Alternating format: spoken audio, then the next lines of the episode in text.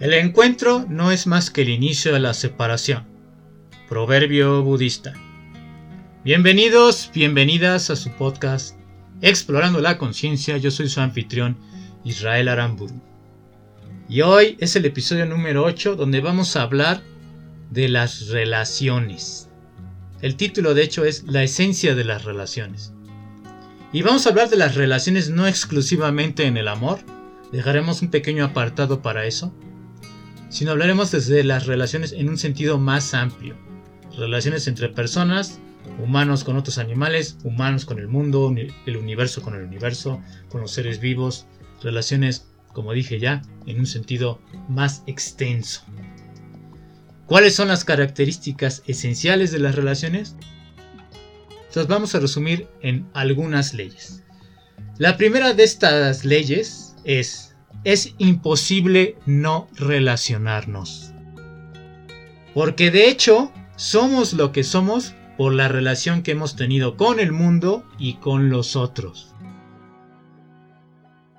Thich Nhat Hanh, un famoso monje budista que es escritor y poeta, habla de un concepto que él usa que es el de interser. Es decir, ser, digamos individual, es interser. E interser es estar con los otros y ser con los otros y ser entre nosotros. No podemos estar aislados del mundo.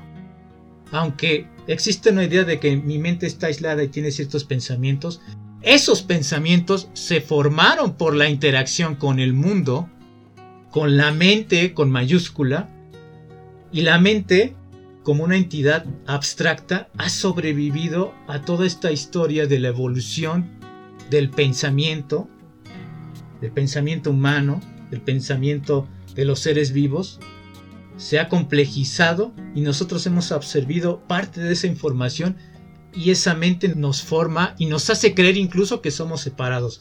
Pero lo cierto es que no lo estamos. Gracias al contacto con el otro es que soy lo que soy, más allá de mi cuerpo biológico. Mi cuerpo permite albergar ese cerebro que recopila esa información. Pero no estoy aislado del mundo.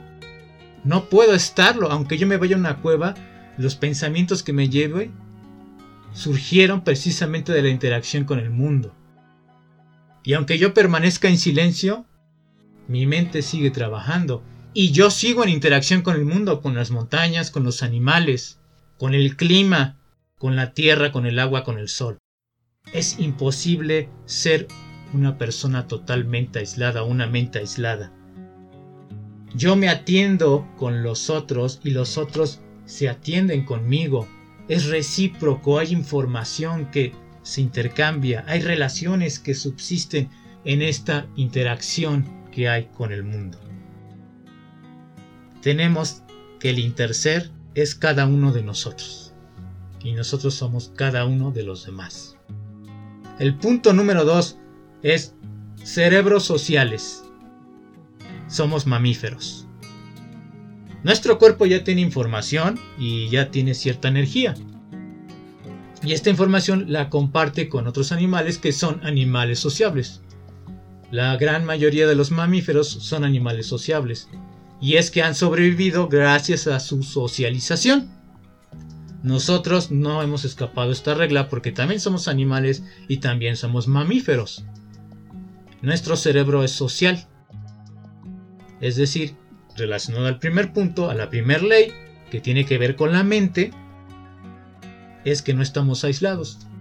Ellos, los animales, también han formado lo que son por esa interacción social. Nosotros igualmente, por la interacción social y la interacción con el mundo. La tercera ley es la impermanencia. Todo cambia. Nosotros cambiamos día a día, mi cuerpo cambia, mis hormonas cambian, mi rostro cambia, mis pies, mis manos, mi cabello cambia todos los días, pero también cambian mis ideas. Mis ideas no son las mismas de hace 10 años. Se refrescan, se renuevan. El conflicto neurótico surge precisamente cuando la mente no se quiere adecuar a las nuevas ideas, a los nuevos tiempos. Podemos mantener principios, convicciones, Pero querer mantener las mismas ideas todo el tiempo y en todo lugar es francamente neurótico. Y esto lleva a no podernos adaptar y no poder estar plenos con los cambios. Los sentimientos y las emociones cambian. Un día en la mañana me siento relajado y en la noche me siento estresado. Un día estoy contento y el otro triste. El mundo está cambiando. El clima cambia todo el tiempo. La tierra, el agua, el sol, como decía hace un momento. Los elementos del mundo están cambiando todo el tiempo. ¿Qué es aquello que nos motiva a mantenernos igual en una relación con el mundo o con los otros si en esencia todo es cambio? Les dejo esa pregunta adelantándome a los conscientips. La cuarta ley. La esencia de las relaciones es el encuentro y la separación al mismo tiempo. Al mismo tiempo estoy encontrando algo nuevo y al mismo tiempo está muriendo y me estoy separando de aquello a lo que yo estaba unido o a aquello a lo que yo me había encontrado. Me encuentro todos los días con una nueva versión de mí mismo. Todos los momentos estoy cambiando. La separación inevitablemente va a ocurrir porque ocurre el cambio. Ya sea que la separación ocurre por una muerte, porque la persona se fue con otra pareja, porque se fue a estudiar a otro lugar, o porque simplemente murió el amor y se separaron, por poner un ejemplo en el amor. Ahí ya hay una separación. Pero esta separación es más relacionada al cambio, que ya vimos que es inevitable. Y una separación del que era al que estoy siendo y al que voy a ser después. Pero a la vez me estoy encontrando con una nueva persona. Y esto también ocurre eh, en el mundo. Los animales, las células, los organismos vivos se siguen encontrando y separando al mismo tiempo, con nuevas formas, nuevas maneras de ser. La ley número 5 sería las relaciones humanas y animales, específicamente de mamíferos y de algunos otros animales, implican emociones. Esta ley aplica exclusivamente para los mamíferos, algunas aves y los seres humanos. Implican emociones.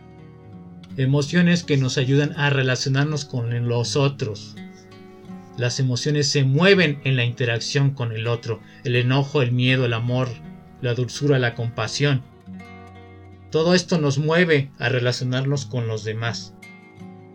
Las emociones entonces nos guían a relacionarnos con los demás. Son necesarias en la relación con los demás. Y al relacionarnos con los demás hablo de intra hacia nosotros como especie, intraespecies, e interespecies de nosotros con otros animales. Leopardos que adoptan a monos que fueron abandonados o que la madre murió. Humanos que rescatamos perros o gatos. En general somos más cercanos a aquellos que tienen más similitudes con nosotros. Por eso ocurre que con nuestras familias nos sentimos más cercanos.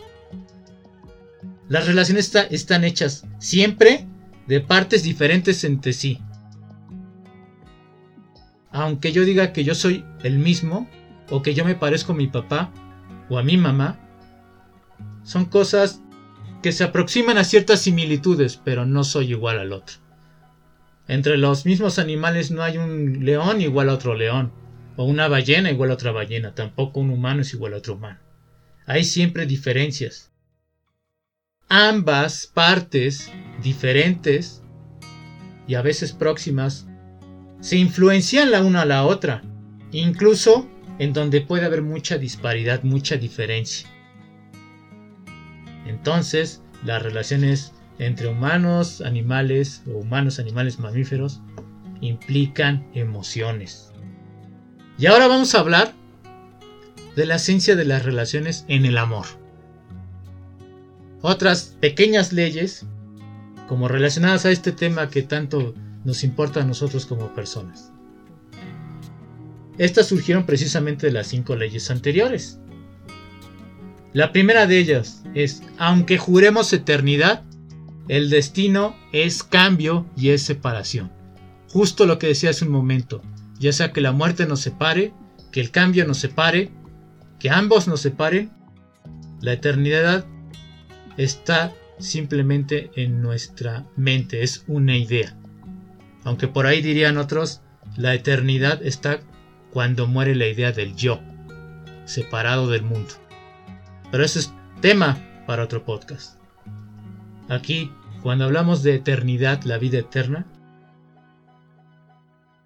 que prometemos amor eterno, pues este amor eterno tiene fecha de caducidad. Porque vamos a cambiar y nos vamos a separar. Ya sea que nos separe la muerte, divorcio o trabajos distintos. El número 2. Aún con el inevitable cambio y la separación, podemos nutrir la relación con libertad y gozo. Bien, parece una catástrofe el punto número uno, ¿verdad? Que el cambio y la separación son inevitables.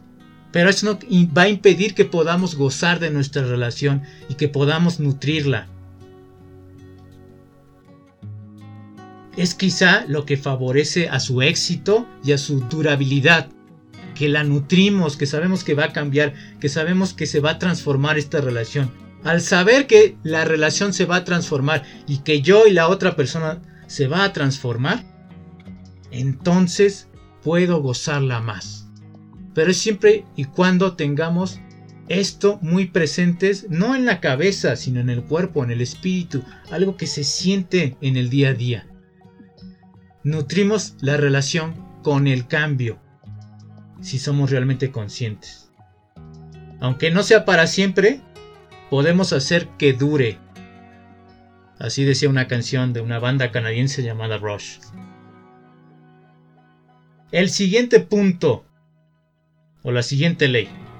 En el amor, en una relación de dos partes, porque estos puntos que estoy tratando tienen que ver con las relaciones monógamas y estables, cabe aclarar. No nos vamos a meter en otro tipo de relaciones.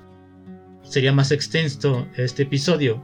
Vamos a hablar de relaciones monógamas y estables, independientemente de que sean heterosexuales u homosexuales. Decía, el punto número 4 es, en el amor, en una relación de dos partes, el amor romántico, las emociones suelen ser más intensas, más intensas que en otros lados. Son cosas que nos mueven por dentro, que nos pueden hacer tener el odio más profundo o el amor más dulce. Son muy intensas. Estas emociones nos pueden embriagar. Y esto es muy cierto. Por eso es que hay tanta fuerza en el amor de pareja, en el amor romántico. Porque las emociones y los sentimientos se mueven con gran intensidad. Ahora bien, todo lo que hagamos en contra de estas leyes que acabo de decirles, tanto estas del amor como las anteriores, todo lo que hagamos, repito, contra estas leyes naturales, evitará que la relación crezca y que madure. Ahí donde vamos a forzar la relación, se va a fracturar más, va a haber más dolor. La mente siempre se va a resistir, porque la mente, como les decía en un inicio, quiere que las cosas sean de una forma. Pero esto es imposible. La mente se está resistiendo a algo imposible, algo que no puede evitar. Y cada vez que intentemos evitar estas leyes, la fractura será más dolorosa, el dolor será más intenso. Conscient Tips del episodio de hoy, ya para cerrar. ¿Qué tanto te estás adecuando a los cambios en tus relaciones? ¿Permite ser, cambiar crecer a las personas que están en tu entorno. Navegas, es decir, con el mar del cambio. En ese cambio, dicho de otra forma, ¿a qué te estás resistiendo? ¿Qué dentro de ti estás evitando? No quiere, no da su brazo a tercero. Conscientip número 2. Cada relación muestra algo de ti. Algo que tienes que trabajar. incluso aquello que tienes que reafirmar o poner límites, o mejorar, o cerrar, o transformar. ¿Qué es lo que te está mostrando esa relación? Conscient tip número 3. Y aquí hablando específicamente del amor. tu relación está siendo presionada en qué momentos y en qué situaciones. ¿Qué te está ocasionando tanta tensión en la relación con la otra persona? ¿Te acerca o te aleja o te roba autenticidad o te roba libertad como persona? Cada relación, recuerda, requiere que pues, nos sacrifiquemos, que le dediquemos tiempo, que le dediquemos energía, que le entreguemos algo. ¿Estás consciente de eso que tienes que entregar? ¿O no? ¿Qué tan consciente eres de aquello que tienes que entregar a la relación? Y ligado a esto, ¿estás dispuesto a entregarlo? ¿Sí o no? Bueno, este fue el episodio número 8 la esencia de las relaciones. Recuerden eh, seguirme en redes sociales, compartir esto con quien crea que les pueda interesar, dejarme un comentario en las redes, darme un like y nos estaremos viendo en el siguiente episodio. Les mando un saludo como siempre. Cuídense.